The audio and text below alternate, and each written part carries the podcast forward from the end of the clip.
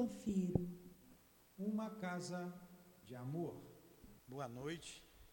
Boa noite aos nossos ouvintes. Que Jesus abençoe a nossa noite de estudos.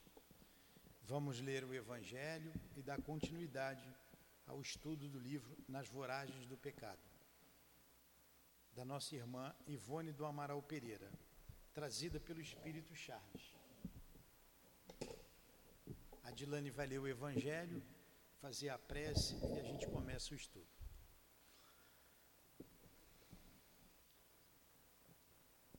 Capítulo 15 Fora da caridade não há salvação. O item 4. O maior mandamento. Mas os fariseus, sabendo que Jesus havia fechado a boca aos saduceus, reuniram-se e um deles, que era doutor da lei, veio fazer-lhe esta pergunta para tentar: Mestre, qual é o maior mandamento da lei? E Jesus lhe responde, lhe responde Amarás o Senhor teu Deus de todo o coração, de toda a tua alma e de todo o teu espírito. Esse é o maior e o primeiro mandamento. Eis o segundo, que é semelhante ao primeiro. Amarás o teu próximo como a ti mesmo. Toda a lei e os profetas estão contidos nesses dois mandamentos. Mateus 22, 34 e 40.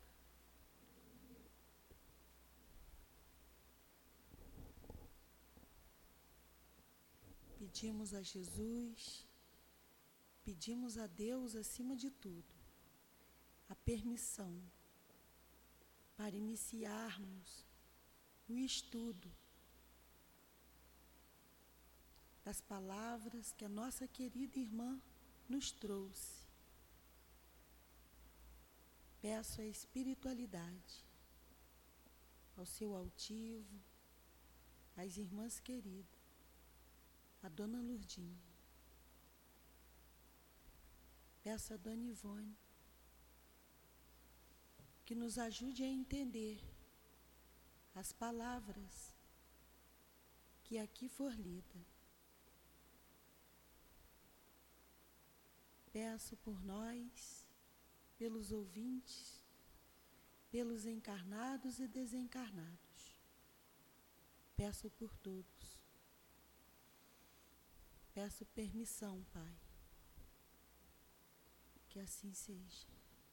Em nome do amor, do amor que vibra nesta casa, do nosso amor, Lourdinha, do teu amor, Jesus, mas do amor de Deus, nosso Pai, acima de tudo a permissão para iniciarmos os estudos da noite de hoje. Que assim seja. Bom, então vamos lá. O livro Nas Voragens do Pecado é uma é o primeiro livro de uma série de três livros. Nas Voragens do Pecado, depois vem o Cavaleiro de Numier, e por último, o drama da Bretanha. E aqui vem relatando a história desse espírito, chamado, na última encarnação, de Ivone. E o que trata essa história nas voragens do pecado? Sempre eu faço um resumo aqui, sempre tem alguém novo que é para se situar. É, essa história começou no século XVI, mais precisamente no dia 24 de agosto de 1572, a conhecida historicamente Noite de São Bartolomeu. Foi um massacre que os católicos impuseram aos protestantes, conhecido pelo nome de Huguenotes. é, era um nome é, depreciativo que davam os protestantes.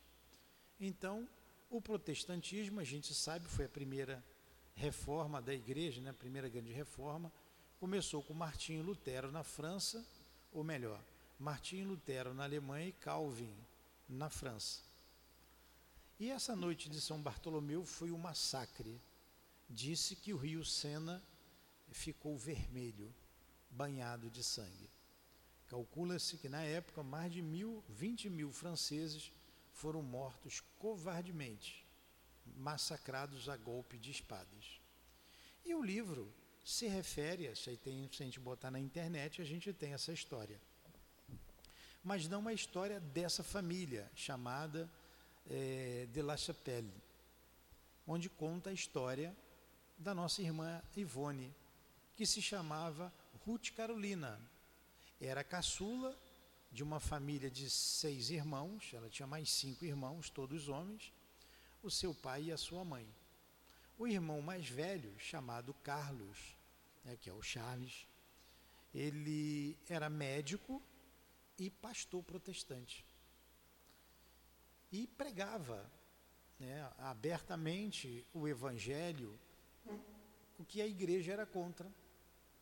Até que, por interesses escusos, a rainha da época, chamada Catarina de Médici, ela se uniu à igreja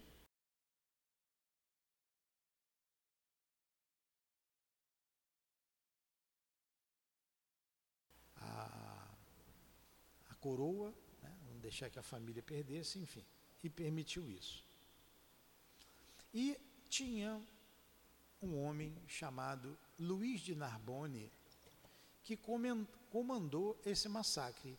Ele e um outro príncipe da Lorena, chamado Príncipe de Lorena, conhecido como eh, Louvigny. Eu não sei francês, eu mal sei falar o português. O francês, então, não era Louvigny. Como era o nome dele? Hum? Eram dois. O príncipe da Lorena que era amigo do nosso Luiz de Narbonne, e o Luiz de Narbonne. E ele foi, recebeu denúncia dessa família protestante, foi até lá. Eles eram nobres, tinham um castelo, mas vivia a vida deles tranquila, no campo, com os camponeses, e num dia de domingo, é, num culto, Luiz de Narbonne chegou com a tropa e matou a golpe de espadas todos que lá estavam. Hã? Carlos Felipe? Não. Não. Carlos Felipe era o marido, era o Carlos Felipe era o filho da, da, da... o irmão da Carolina, né? É. Então matou a golpe de espadas todos os componentes da família, o pai, a mãe e os cinco irmãos, inclusive o Carlos, que era o xodó dela. Ela era apaixonada pelo Carlos. Ela tinha dois pais, o irmão mais velho e o pai consanguíneo. Mas como ele e todos os camponeses que estavam com ele no castelo, realizando o culto do domingo, foram mortos mulheres, crianças, velhos, não deixou ninguém e destruiu tudo que podia destruir naquela na herdade deles.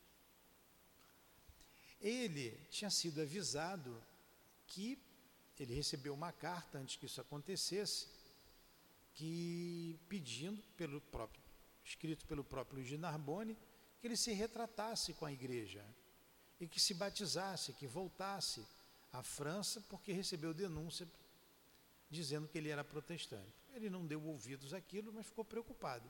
Como ele amava muito a irmã, ele tinha preparado a irmã para se casar com é, na Alemanha, com um príncipe na Alemanha, ele cuidou, educou a irmã, ela era bem educada, ela era muito bonita, jovem.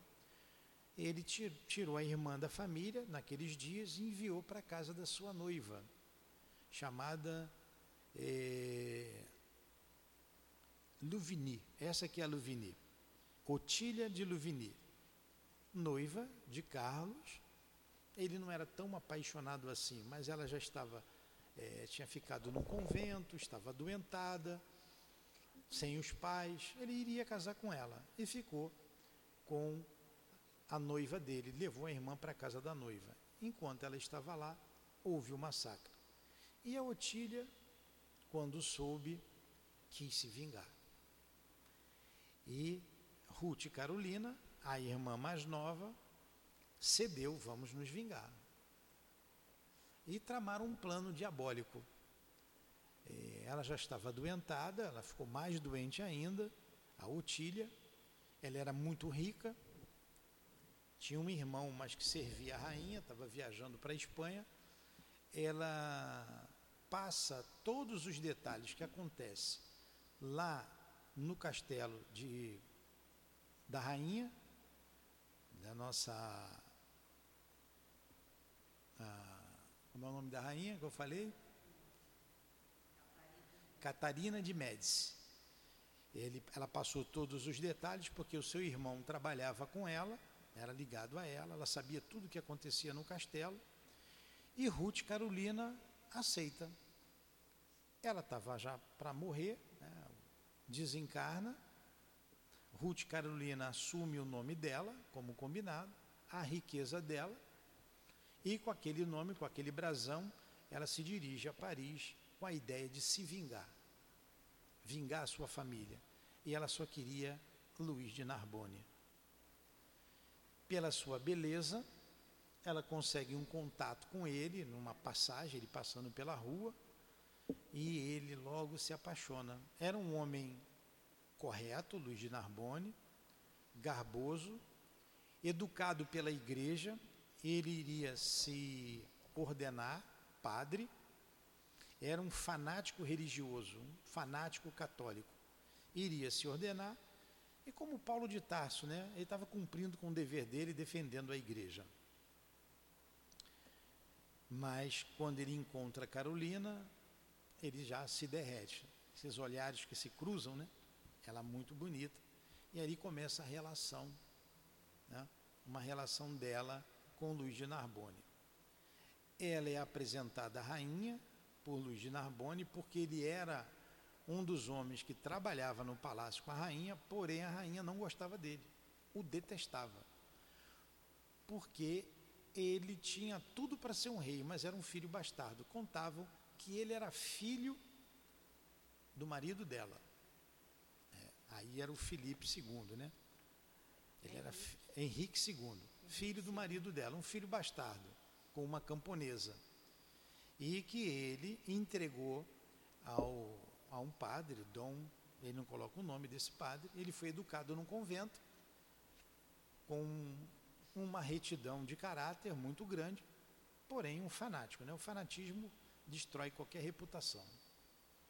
E ela tinha medo, porque achava que ela, ele conspirava contra o trono. E todos que conspiravam, ela arrumava um jeito de eliminar. Ela era má. Catarina de Médici era uma rainha muito má. O rei era seu filho, Carlos IX, mas era doente, débil. Quem comandava mesmo a França era Catarina nessa, nessa época. Era os Bouloir, a família Bouloir, acho que é Bouloir. É, a menina é apresentada a Catarina, Catarina, que era aquelas macaca velha, como a gente fala, né? No olhar, ela já desconfiou da menina. E a menina é obrigada a se abrir. Olha, vim aqui porque eu quero me vingar de Luiz de Narbonne, porque ele matou toda a minha família.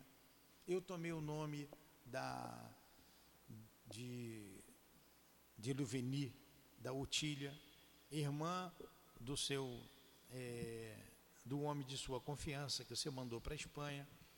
E ela abre o jogo com a Catarina.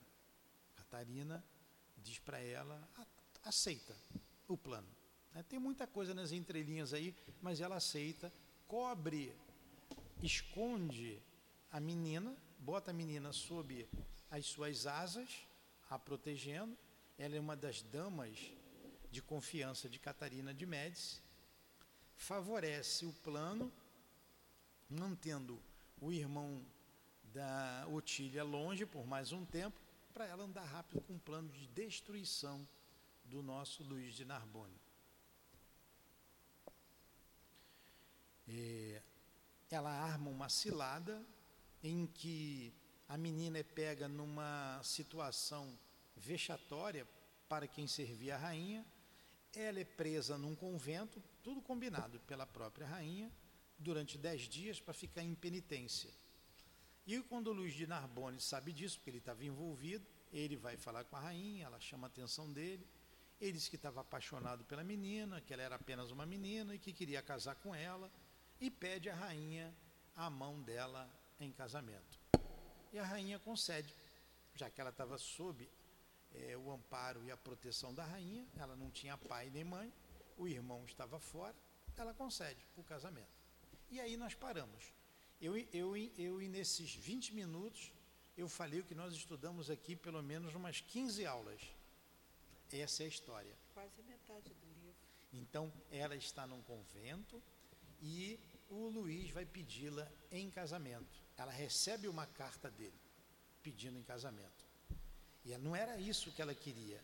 Mas no fundo, como ele era um homem educado, bonito, forte, ela começa a gostar dele. No fundo, ela começa a gostar. E nós paramos aqui. O título desse próximo capítulo chama-se Núpcias. Eu tenho que ler, não tem jeito. Eu vou ler, eu virei um bom contador de histórias, porque eu tenho que ler. Qualquer dúvida a gente para. Deu para se situar, né? Nós estamos na segunda parte do livro, na segunda parte do livro intitulado Núpcias. Era o dia de finados e a igreja comemorava-o com toda a pompa do seu cerimonial sugestivo. À noite haveria procissão, porque seria necessário homenagear os mortos e impressionar o povo com o poderio invencível da religião que se impunha cada vez mais com a força social dos seus representantes.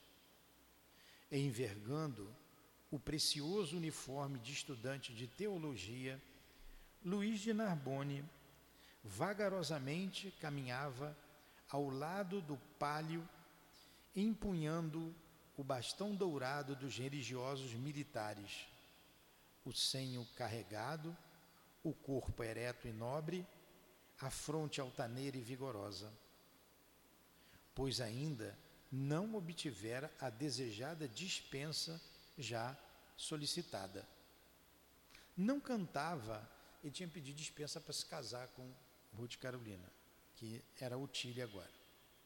Não cantava, não cantava como habitualmente se permitia em circunstâncias tais, e tampouco orava porquanto desde a primeira vez que se avistara com Otília de Louvigny, deixara de sentir serenidade propícia para o que entendia por invocação aos céus, dado que as emoções excitantes do coração abrasado o tornavam incompatível com o linificante estado espiritual necessário ao feito. Porque tudo estava encaminhado para ele se ordenar padre mas quando a menina aparece no caminho dele, ele fala com o bispo e pede licença da igreja para se casar. Né? E já não sentia aquela vontade mais de se ordenar, ele estava totalmente apaixonado por Ruth Carolina. Tá boa a história? É uma história interessantíssima.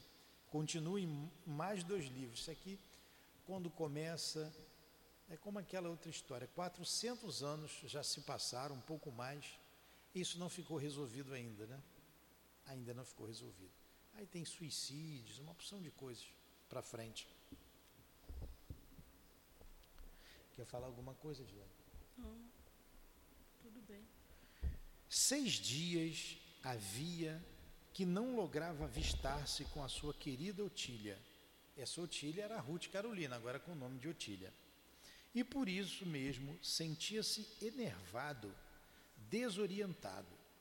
Visitava diariamente o retiro onde se encontrava a jovem, tentando falar-lhe, mas as ordens da rainha eram formais e voltava desolado, acreditando sua prometida supliciada sob as asperezas de rude expiação, ao mesmo tempo que se incriminava como causador do chocante fato.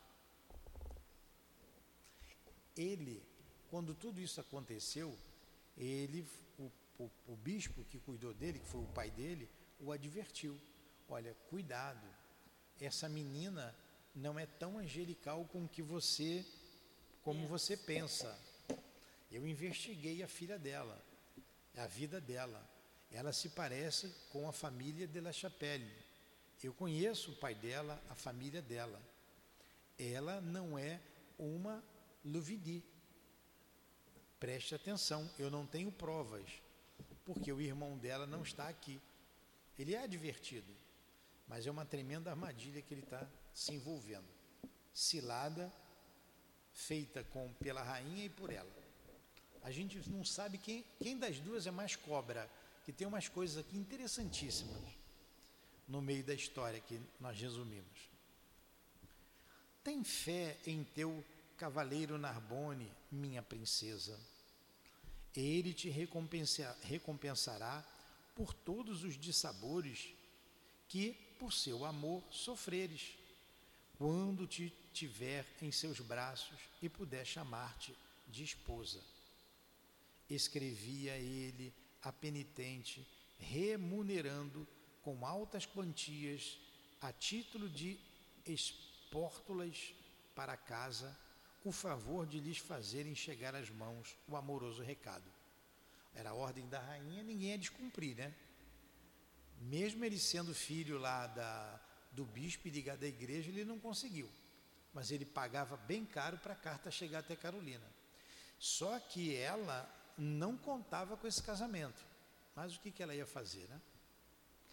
Visitar igualmente a rainha, humilde e suplicante, ajoelhando a seus pés entre uma homenagem e uma imprecação, temeroso pela sorte de Otília e de Sera. Sois magnânima, Senhora, bem eu sei. Perdão, pois, para dois corações que sofrem, o meu e o de Otília. Tem aquela, tinha aquela frase, antigamente usava muito, inocente, né? Ele era, que era, era isso, inocente. O meu e o de Otília, ordenai que me restituam minha prometida esposa, e disponde de minha vida para vos servir. Catarina, porém, que além de má, era igualmente um tanto teatral e algo romanesca, a seu modo, gostava de divertir a própria morbidez contornando os crimes que praticava contra seus súditos e servidores, com encenações e pormenores dignos de um consumado comediante. Aliás, essa mulher, temida e genial, adornava-se com uma arte terrível, difícil de ser praticada, delicada, profunda, grandemente dramática. A arte de saber atraiçoar com dignidade e majestade, fazendo supor que servia e protegia, de saber ferir sutilmente, fazendo-se de generosa, concedendo a si mesma o prazer de liberar, aliás, de libar todos os detalhes das situações irremediáveis nos labirintos ocasionais que a sua imaginação ardente, obsidiadas pelas trevas, sabia criar para aqueles que condenava. A arte de perseguir, provando a todos que era perseguida, de martirizar, fazendo crer que o fazia, inspirada por superiores virtudes e fiel a deveres sacrossantos Catarina respondeu a Dinarbone. Que mulher, essa era cobra mesmo, né? Que mulher danada essa. Se ela tiver por aqui, né? está me chamando de cobra. Eu sei quem é você, né? Ela deve estar dizendo, eu também sei quem é você. Mas que era uma cobrinha, era, né? Aí ela responde ao Narbone, ao Luiz de Narbone: Meu jovem amigo, deixai que vossa noiva se purifique durante os dias da penitência marcada pelo seu confessor. Em verdade, Otília se encontra um tanto impura, e bom será que venha para os vossos braços completamente isenta dos pecados. Ainda mais quando há bem pouco tempo houve de conviver com os renegados luteranos, pois não ignorais que estes enxameiam pelas margens do Reno, ao lado dos calvinistas, nas fronteiras da Alemanha. A propósito, sossegai o vosso coração.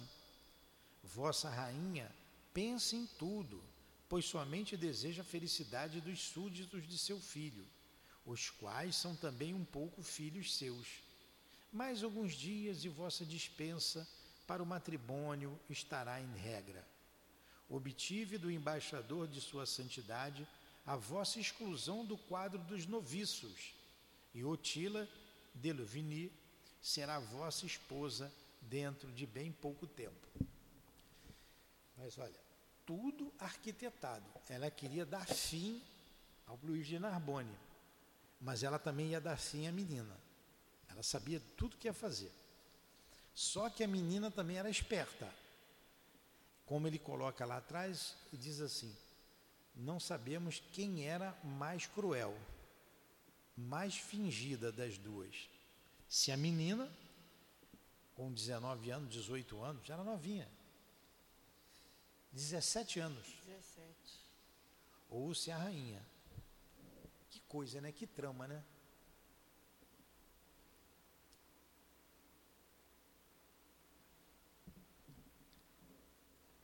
Poder, posição, tudo passa. Né? Tudo passa.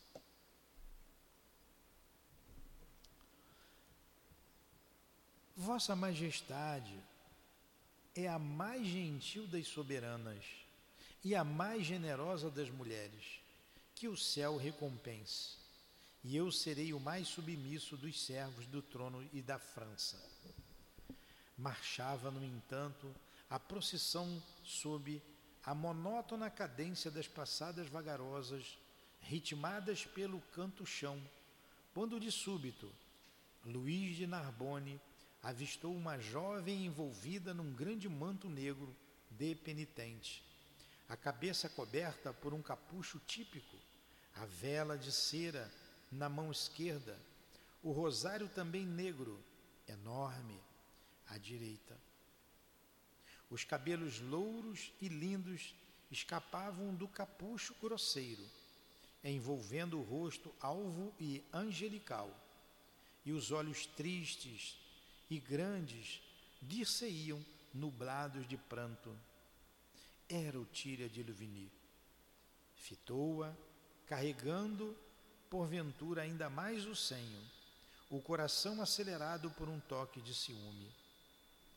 Com quem então ela, sua noiva, com quem se consorciaria dentre algumas horas, deixara o convento sem preveni-lo, para que a acompanhasse de retorno à casa, quando ainda naquela manhã procurara visitá-la no Retiro Santo, informando-se dela. E como perambulava assim na procissão, desacompanhada, exposta a críticas e perigos, ela, uma donzela respeitável, uma dama da rainha mãe que significariam tão insólitas atitudes. Examinou em derredor. Nenhuma aia, nenhum par a protegê-la, livrando-a de chacotas e impertinências sempre possíveis, até mesmo num ato religioso. Seus olhos pareciam devorá-la e um acesso de impaciência inspirava-lhe ímpetos de gritar por seu nome e admoestá-la. Otília, porém, parecia absorta e tristonha. Parecia não ter pressentido ainda sua presença empolgada nas contas do rosário. Em verdade, ela o vira, e toda a encenação que ao crédulo massacrador de Huguenote confundia, mas não era do que pormenores do programa de insinuação estabelecido pela senhora Catarina para a melhor maneira de contorná-lo, a fim de sutilmente o destruir. Quanta artimanha, hein? Lê um pouquinho, Edilane. Continua. Pode ir, tô, Vai tô lá. Ó, não se podendo conter. Achou? Sim, eu tô lendo. Pode ler.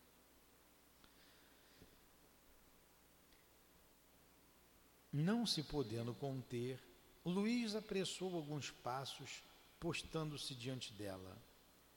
Otília, exclamou Severo, que fazes aqui tão só, desacompanhada, quando te libertaram? Ela voltou para ele os olhos doces e amorosos, e um encantador sorriso de satisfação lhe iluminou o semblante, desarmando nele a amargura esboçada. Ó oh, meu Senhor, não estou liberta. Faltam-me ainda dois dias. Ordenaram-me que peregrinasse com esta solenidade em honra aos mortos, em estado de pecado, para desagravo dos meus próprios erros. Terminada a cerimônia, retornarei ao retiro das boas irmãs franciscanas que me acolheram. Mas por que te encontras só? Onde está a tua dama? Quem te acompanhou desde o convento? Não estou só, meu senhor, porque vós me acompanhais desde o primeiro passo.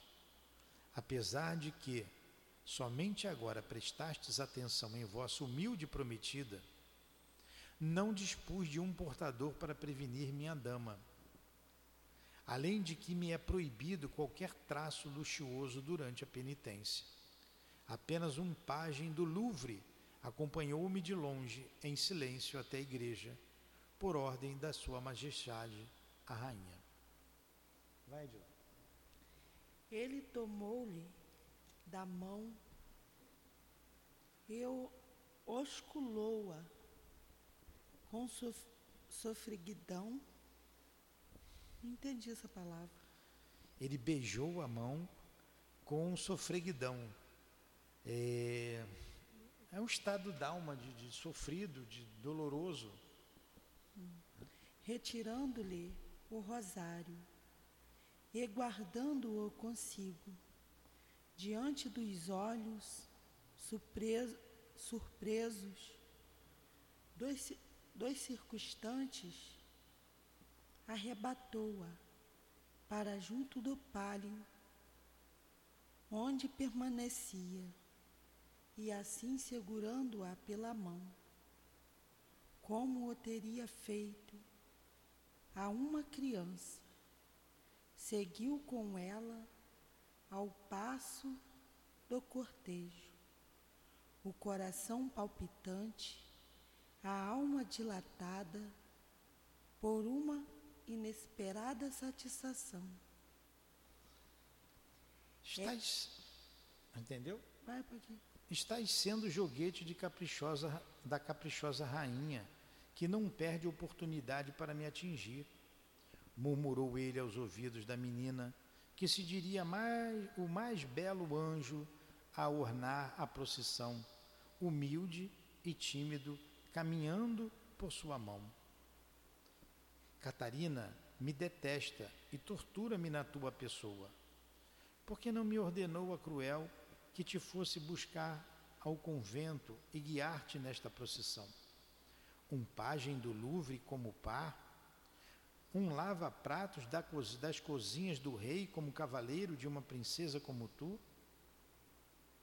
Senhor, eu sou apenas uma condessa, e por tradição, somente o título não foi herdado por mim. Mas Luís elevou a voz como a defendê-la de um insulto. Mas será princesa dentro de alguns dias. Que digo eu?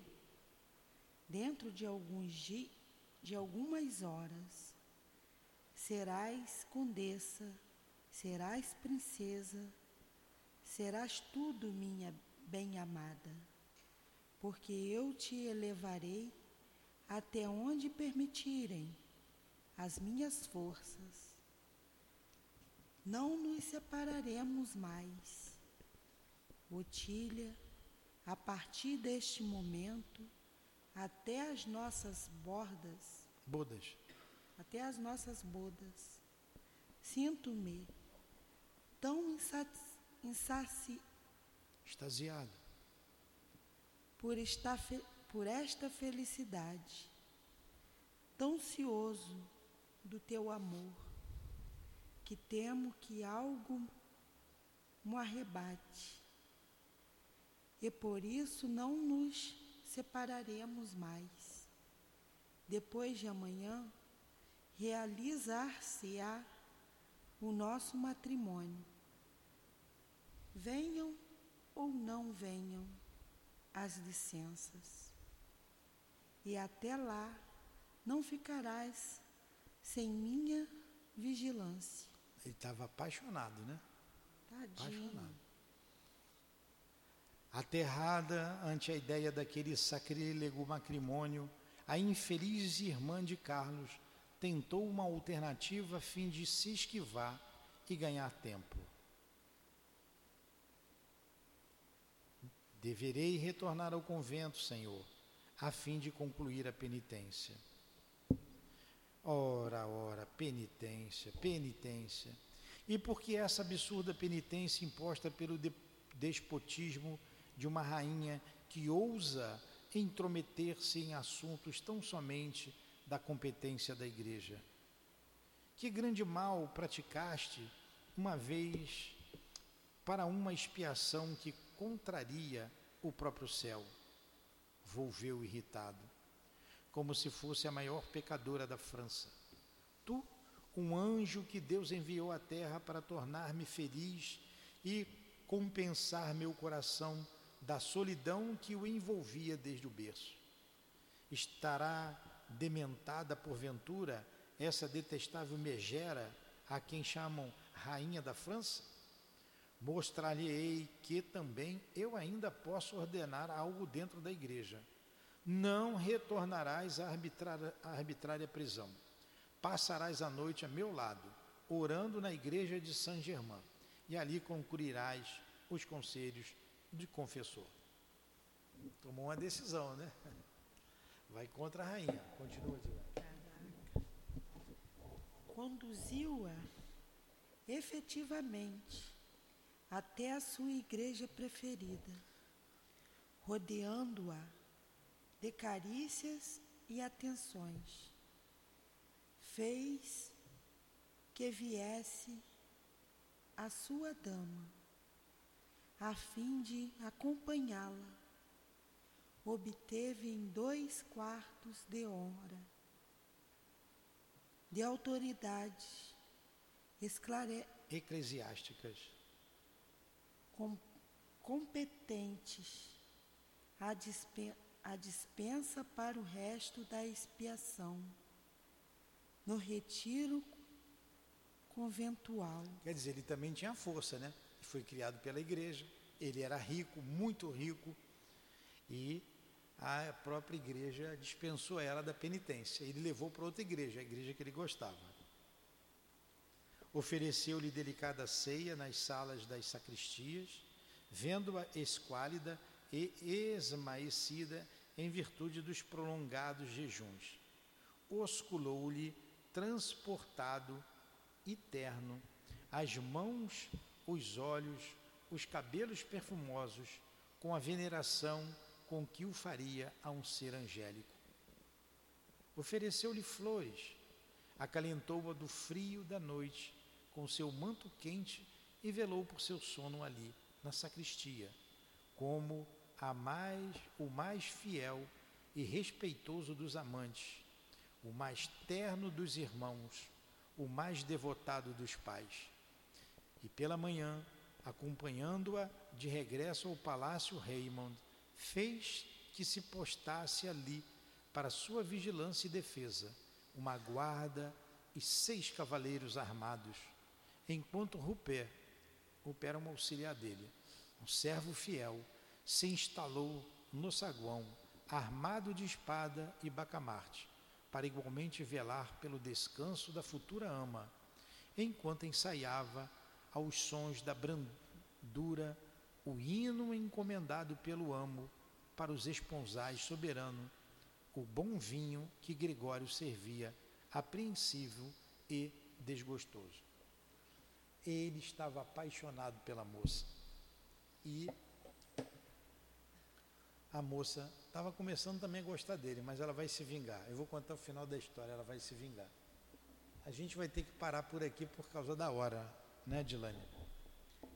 É bom parar. Vamos parar ou você quer ler um pedacinho? Não, quero. Nós vamos parar aqui.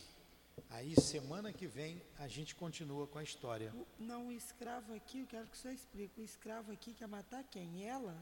Não, o escravo ali estava tomando conta. Ele era o, era o, o fiel servidor de Luiz de Narbonne. Ah, tá. tá Ele estava ali tomando conta. O bacamarte era uma arma Sim, e de espada para ninguém se meter ali. E ele foi contra a própria rainha, tirando-a lá do retiro onde ela se encontrava internada Sim. e teria que ficar por mais dois dias. Ele também era militar, ele também tinha sua guarda. E a rainha o temia por isso. Ele tinha porte, tinha condição e foi dito a ela que ele, com a igreja, planejava tomar o poder. Que a igreja era fogo naquela época. Né? Não mudou quase nada, mas aí é uma, é uma intriga danada. Então, infelizmente, a gente tem que parar aqui. É uma história interessantíssima que a gente continua semana que vem.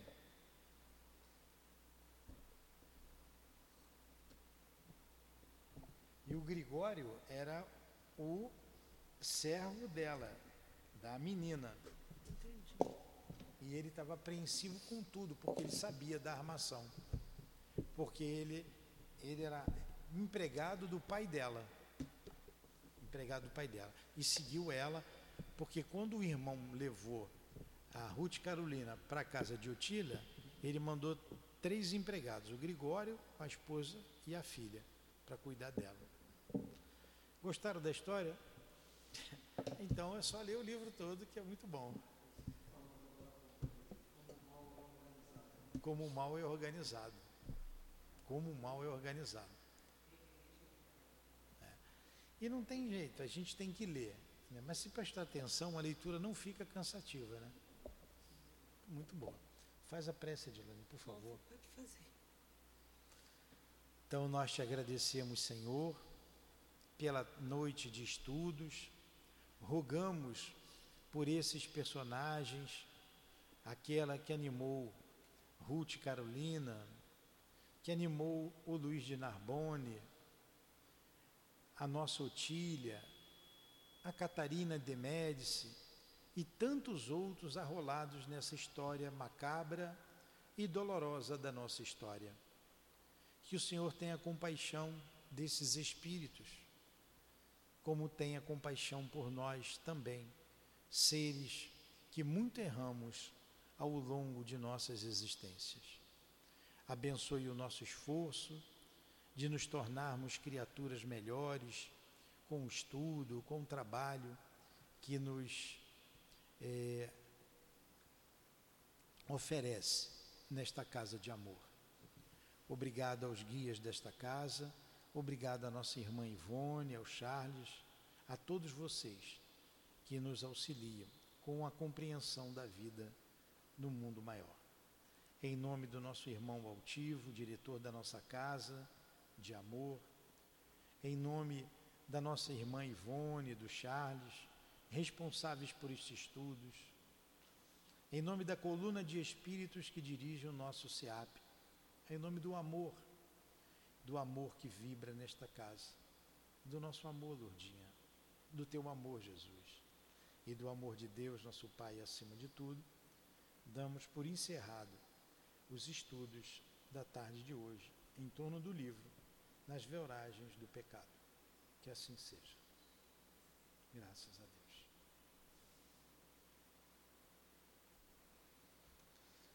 Ciapa. Centro Espírita Altivo Panfiro. Uma casa de amor. Aqui nós fizemos essa vinheta, porque a gente tem um coração tão duro que não consegue falar a palavra amor. Aí o pessoal ficava dirigir aqui, tem uma que dirige sempre as reuniões públicas, uma amiga minha de muitos anos. Eu falei, você não consegue falar a palavra amor, né, Gracilde? Tu tem um coração que não consegue. Aí ela virou para mim e disse assim, mas amor a gente sente, a gente não precisa falar. Eu falei, mas falar uma palavra agressiva, falar um palavrão é muito fácil. Falar um amor é difícil.